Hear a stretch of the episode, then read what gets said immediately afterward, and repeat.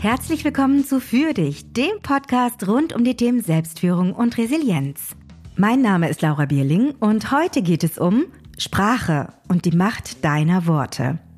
Im kompakten Teil dieser Folge teile ich mit dir vier Gründe, warum du dich als Führungskraft mit Sprache beschäftigen solltest, drei gängige Sprachpraxen, die du kennen solltest und eine etwas ungewöhnliche Reflexionshilfe, die dich unterstützen kann, neue Sprachmuster für eine klarere und wertschätzendere Kommunikation zu entwickeln. Wie schön, dass du hier bist. Lass uns reden.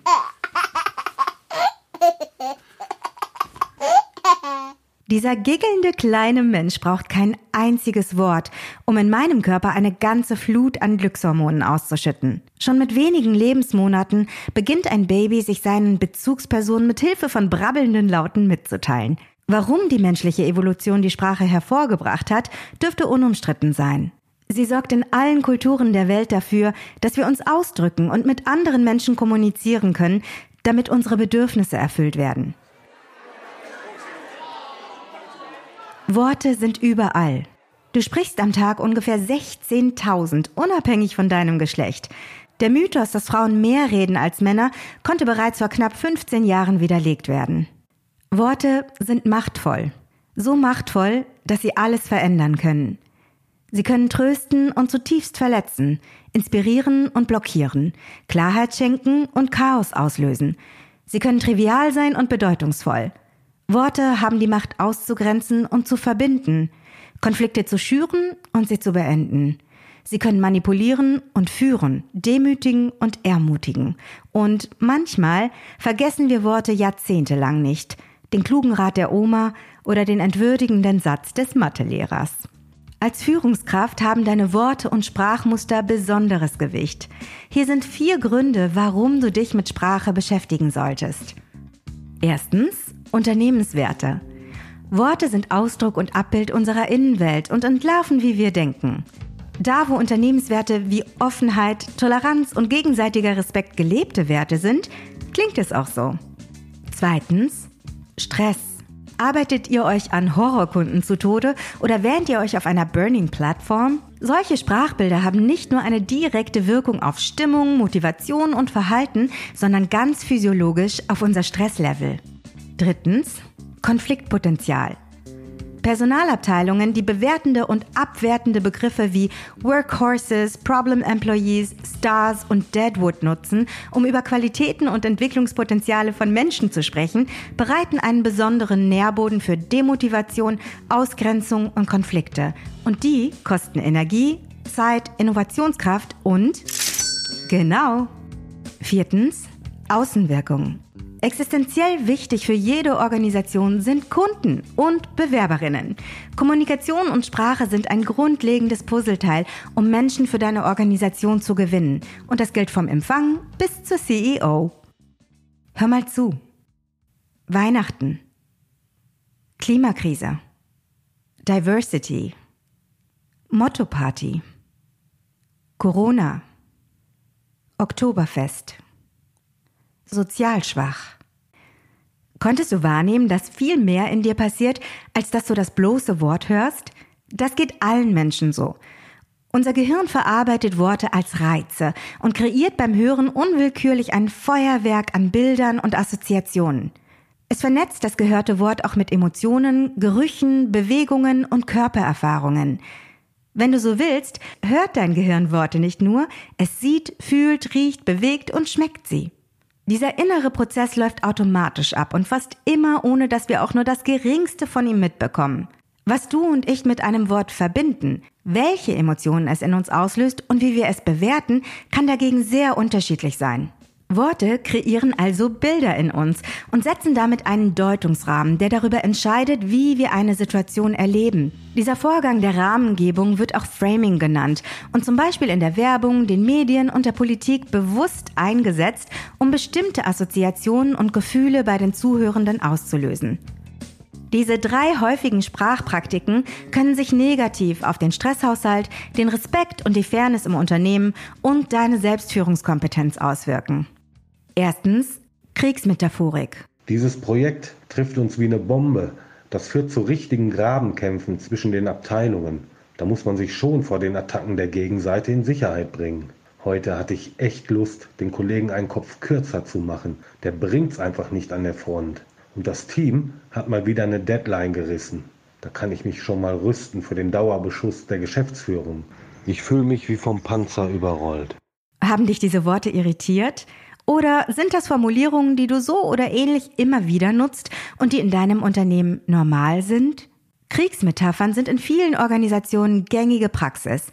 Was sie vermitteln ist, dass die Menschen im Unternehmen sich in anhaltenden Kampfhandlungen befinden, in denen es um ihr Überleben geht. Ein Gehirn, das solche Reize verarbeitet, verhält sich nur folgerichtig, wenn es massiv Stresshormone ausschüttet, möglichst noch mitten in der Nacht und gerne auch im Urlaub. Ungewissheit, Veränderungsprozesse oder großer wirtschaftlicher Druck können sich natürlich bedrohlich anfühlen. Eine spezifische und klare Kommunikation kommt aber ohne kriegerische Formulierungen aus. Erinnerst du dich an den ersten Satz? Dieses Projekt trifft uns wie eine Bombe. Das führt zu richtigen Grabenkämpfen zwischen den Abteilungen. Eine Alternative könnte so klingen. Das Projekt stellt uns vor eine große Herausforderung und führt zu Diskussionen und Konflikten in den Abteilungen. Das ist eine deutlich sachlichere Darstellung, die weniger aggressive Bildreize erzeugt und dein Gehirn so, Achtung, mit weniger Störfeuer belastet. Der lag so da. Zweitens, Othering. Wir leben eine Unternehmenskultur, in der Menschen in all ihrer Unterschiedlichkeit sein dürfen, wer sie sind. Solche und ähnliche Statements lassen sich auf den Webseiten der meisten Unternehmen finden. In der Realität spüren manche Menschen vielleicht auch in deiner Organisation häufig etwas, das anderen völlig entgeht. Othering ist eine Praxis, die dir überall auffallen wird, sobald du sie erkennst – der Begriff leitet sich aus dem englischen other, anders ab und ist der Vorgang, eine Person oder eine Gruppe von Menschen mit Hilfe von Sprache und Verhalten zur Abweichung von einer konstruierten Norm zu erklären. Die Message ist simpel. Wir sind wir und du gehörst nicht zu uns. Othering passiert sehr häufig unbewusst und es kann wehtun und unbequem sein, sich vor Augen zu führen, in welcher Form Menschen im Unternehmen auch sprachlich ausgegrenzt oder unsichtbar gemacht werden. Othering kennt keine Grenzen, wenn es um Ausgrenzung geht und funktioniert in alle denkbaren Richtungen. Geschlecht, Herkunft, körperliche Merkmale, Aussehen, sexuelle Orientierung, Verhalten, Alter und vieles mehr. Othering liebt Stereotype und erschwert so Zugehörigkeitsgefühle, Dialog und Augenhöhe. Auch scheinbar harmlose Sprachbilder wie die hübsche Fleißige aus dem Marketing und der Dicke aus der Buchhaltung sind abwertende und distanzierende Bilder, die trennen und ausgrenzen. Achte auf deine Gedanken und üb dich darin, deine Sprache auf Othering zu scannen. Wenn du Menschen im Unternehmen so sprechen hörst, lass sie wertschätzend wissen, dass du dir ein respektvolles Miteinander und somit auch eine respektvolle Sprache wünschst. Drittens, das geheimnisvolle Mann. Diese dritte häufige Sprachpraxis kennst du vielleicht gut. Mann ist ein mysteriöses und wandelbares Wesen, denn es kann sowohl dich, mich und den Rest der Welt meinen. Es geht uns oft dann über die Lippen, wenn wir unsere Meinung, unsere Bedürfnisse und Emotionen nicht klar ausdrücken wollen oder können. Ein amerikanisches Team um die Forscherin Ariana Orwell hat vor kurzem herausgefunden, dass die Verwendung von Mann unsere Psyche vor Emotionen schützt, die uns zu nahe gehen, zum Beispiel wenn wir über negative Erlebnisse sprechen oder andere kritisieren. Mann schafft Distanz und manchmal kann das gesund sein. Trotzdem lohnt es sich für deine Selbstführungskompetenz, regelmäßig Ich zu sagen, denn nicht selten verstecken sich hinter einem Mann Glaubenssätze, die dich daran hindern, dich aufrichtig auszudrücken. Hörst du den Unterschied? Da ist man schon sauer, wenn einem so ins Wort gefallen wird. Das macht man einfach nicht. Ich bin sauer, weil du mich im Meeting dreimal unterbrochen hast. Ich wünsche mir gegenseitigen Respekt und ich bitte dich, mich beim nächsten Mal ausreden zu lassen. Die zweite Message ist eindeutig. Du stehst für dich und dein Bedürfnis ein, gehört zu werden. Eine etwas ungewöhnliche, aber sehr wirksame Methode, deine Sprache zu reflektieren, teile ich jetzt mit dir. Diese Übung heißt Schnipp, Ziel, Musterunterbrechung und Aufmerksamkeitsfokussierung. Dauer eine Sekunde schnippen, so lange nachdenken und ausprobieren, wie du möchtest. Was du brauchst? Ein Gummiband, das bequem über dein Handgelenk passt. Damit du deine Sprache bewusst nutzen kannst, brauchst du zunächst einmal Aufmerksamkeit für das, was du sagst. Dabei kann dir ein haushaltsübliches Gummiband helfen, das du um dein Handgelenk trägst. Es sollte weder zu eng noch zu locker sitzen. Mit dieser Methode kannst du dir die unterschiedlichsten Sprachmuster bewusst machen. Nehmen wir mal an, du möchtest erforschen, wie oft du Kriegsmetaphern nutzt. Jedes Mal, wenn dir Aussagen wie ich stehe hier mit dem Rücken zur Wand, morgen geht es in den Endkampf oder ähnliches durch den Kopf oder über die Lippen gehen, gib dir einen kleinen Schnipp. Wichtig, bitte tu dir nicht weh, sondern versteh das Gummiband als Möglichkeit, deine Aufmerksamkeit zu erhöhen und deinem Gehirn mit einem kleinen körperlichen Reiz eine Rückmeldung zu geben. Kritisier dich nicht, sondern beobachte. Mit der Zeit wirst du merken, dass du achtsamer mit Worten umgehst und anfängst, alternative Formulierungen auszuprobieren. Es geht nicht um Perfektion, sondern um deine Entwicklung. Der kompakte Teil dieser Folge ist um. In der Vertiefung teile ich mit dir, wie dir das Gummiband dabei helfen kann, positivere Selbstbilder zu entwickeln und warum wertschätzende Selbstgespräche gut für deine Resilienz und deine Selbstführungskompetenz sind. Diese Einführung war genau richtig für dich? Dann freue ich mich, wenn wir uns in der nächsten Folge wieder hören. Im Interview mit der renommierten Stimmtherapeutin, Dozentin und Autorin Stefanie Kruse hörst du, wie du als Führungskraft das Potenzial deiner Stimme nutzt. Danke für deine Zeit und für dich gut. Du hast Lust auf mehr? Dann beweg dich doch ein bisschen und nimm ein paar bewusste Atemzüge. Vielleicht kramst du dich durch ein paar Schubladen und suchst dir ein Gummiband. Ich bin hier und ich freue mich auf dich.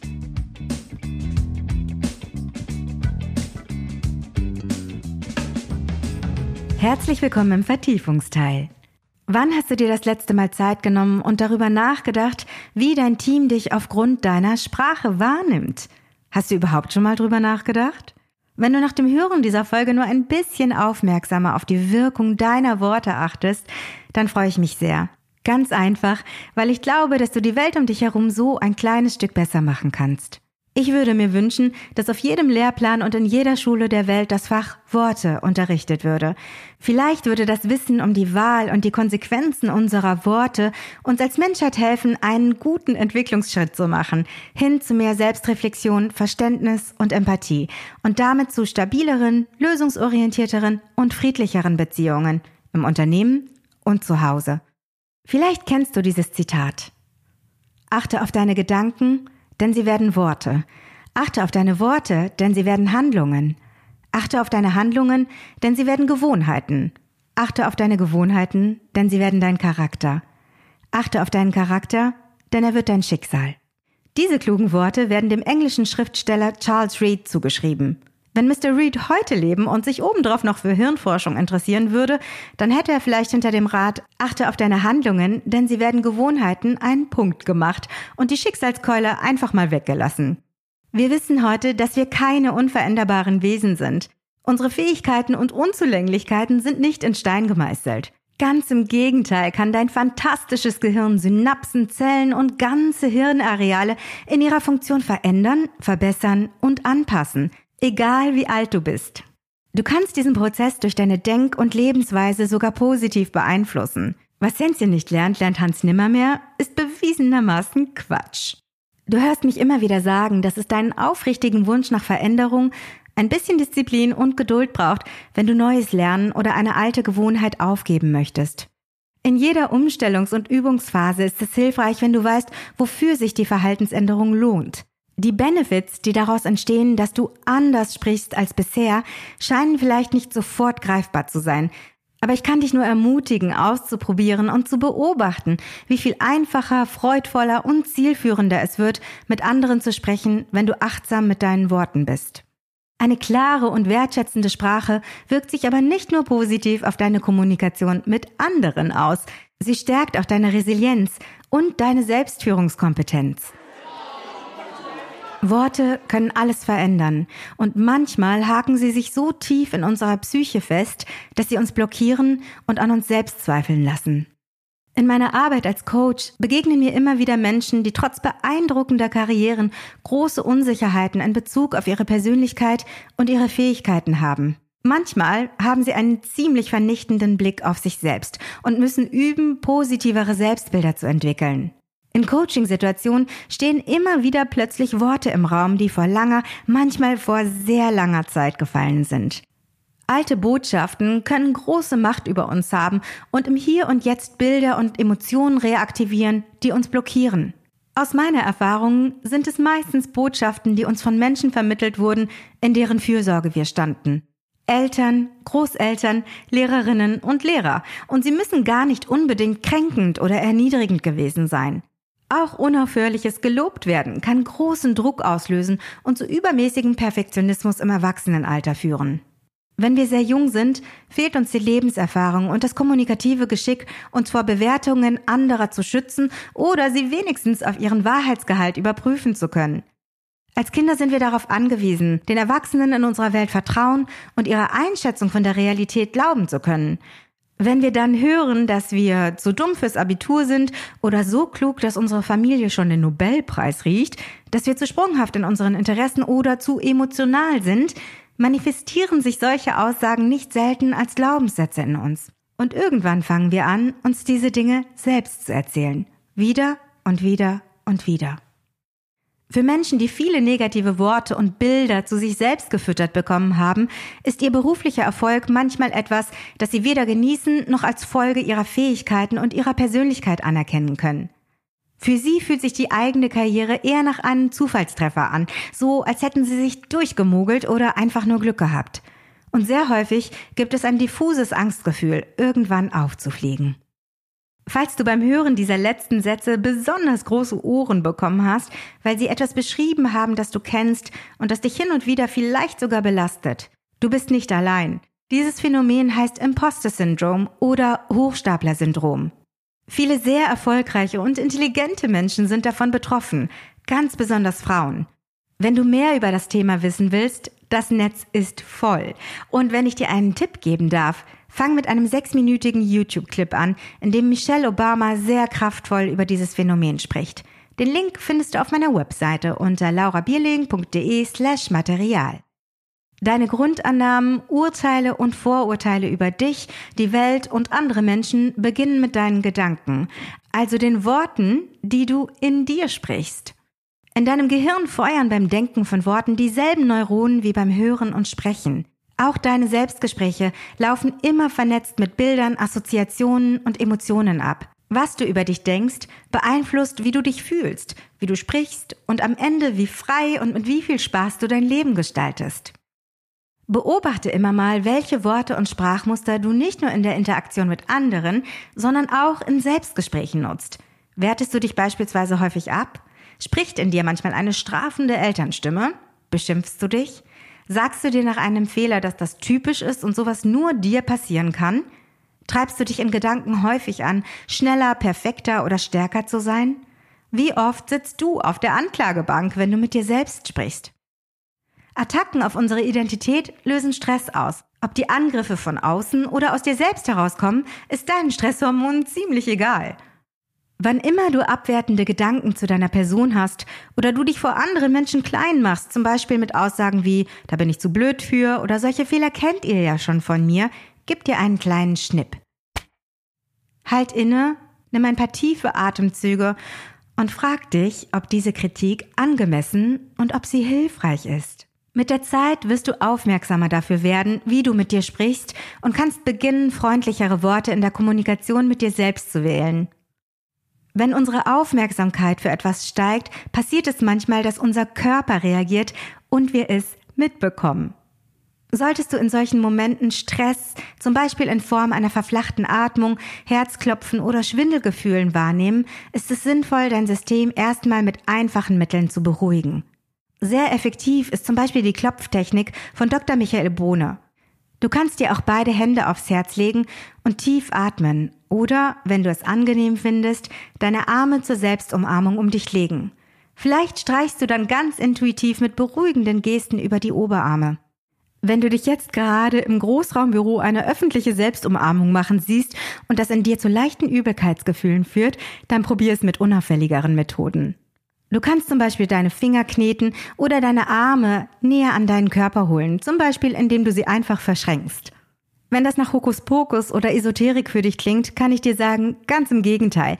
Körperkontakt und Berührung sind urmenschliche Signale, die uns zurückmelden, dass wir in Sicherheit sind und uns beruhigen dürfen. Und dieses Signal, kannst du dir selbst geben. Probier's mal aus.